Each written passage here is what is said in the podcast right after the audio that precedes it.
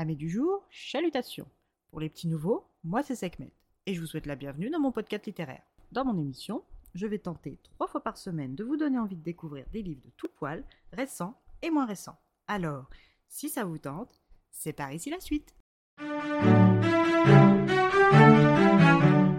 Aujourd'hui, je vais vous présenter la première enquête de Lady Hardcastle, Petit meurtre en campagne de Tim Kinsey, paru aux éditions City et City Poche. Dans cette première enquête, nous rencontrons notre narratrice, mademoiselle Florence Armstrong, dit Flo, la dame de compagnie de Lady Emily Hardcastle depuis 14 ans déjà. Toutes les deux débarquées de Londres suite à la tumultueuse affaire de l'ambassade bulgare qui les a beaucoup éprouvées. Les deux femmes, qui ont une relation presque familiale, se sont installées dans le petit village situé au sud-ouest de l'Angleterre, Gloucestershire, dans le comté du Littleton Cotterell. Flo nous décrit sa patronne comme une grande femme élégante et gracile qui sait s'habiller en mettant toujours en valeur ses yeux bleus. Avant d'épouser son mari, elle a suivi des études à Cambridge, puis a suivi son mari dans tous ses postes militaires jusqu'à son décès. Le lendemain de leur emménagement dans la campagne anglaise, les deux femmes reçoivent la visite des commerçants locaux, du moins de leurs commis, ainsi que le révérend James Blent, vicaire de l'église de Saint-Arild, le sergent Dobson, le policier du village et des alentours, ainsi que le docteur Fitzsimon. Florence, qui passe de l'entretien et la gestion d'un petit appartement londonien,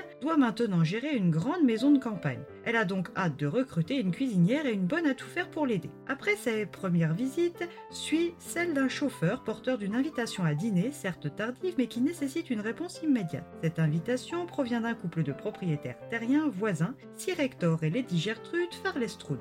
Lady Hardcastle accepte cette soirée. Elle est donc présentée à l'élite campagnard des propriétaires terriens locaux, tous persuadés de leur importance pour le cru et plus généralement pour la société anglaise dans son entièreté. Lady Farlestrud, dit Gertie, connaissait la mère d'Emily et est ravie de la savoir installée près d'elle. À son retour de ce petit pince-fesse mondain improvisé dans le but de la présenter au monde, elle débriefe autour d'un bon verre de brandy sa soirée avec Flo. Le lendemain, Lady Hardcastle se lève tôt et veut aller se balader dans les environs. Et Flo suit. Les deux femmes se promènent en bordure de forêt lorsqu'elles tombent nez à nez avec un jeune homme pendu à un grand chêne. Loin d'être paniqué, Flo est envoyé chercher le sergent Dobson en ville. Ce dernier mandate Flo pour réveiller son adjoint Newton qui le rejoint avec le docteur et une.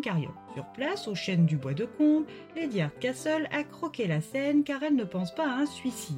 Et comme elle adore dessiner, pourquoi ne pas joindre l'utile à l'agréable? Ses observations de destinatrice lui apprennent que la bûche censée lui avoir servi d'appui est trop petite et qu'elle n'a laissé aucune marque dans le sol meuble. Elle en informe donc le sergent et le docteur qui se rallient son avis et confie l'enquête à l'inspecteur Sunderland de Bristol. Lady Hardcastle et sa fidèle servante sont venus se mettre au vert, pas résoudre le meurtre du jeune Frank Pickering. Mais le tempérament aventurier et curieux des deux femmes va-t-il résister à l'envie d'enquêter et de savoir la fin mot de l'histoire? Pourquoi un jeune homme que tout le village a l'air d'apprécier se serait-il fait tuer? Un mystère que seule la lecture peut résoudre. Agréable, un petit cosy mystery qui porte bien son nom. Une aventure qui ne manque ni de personnages, ni de retournement de situation, ni même de rebondissement. Une trame narrative agréable et une mise en scène visuelle. Bref, un petit cosy mystery qui se lit tout seul.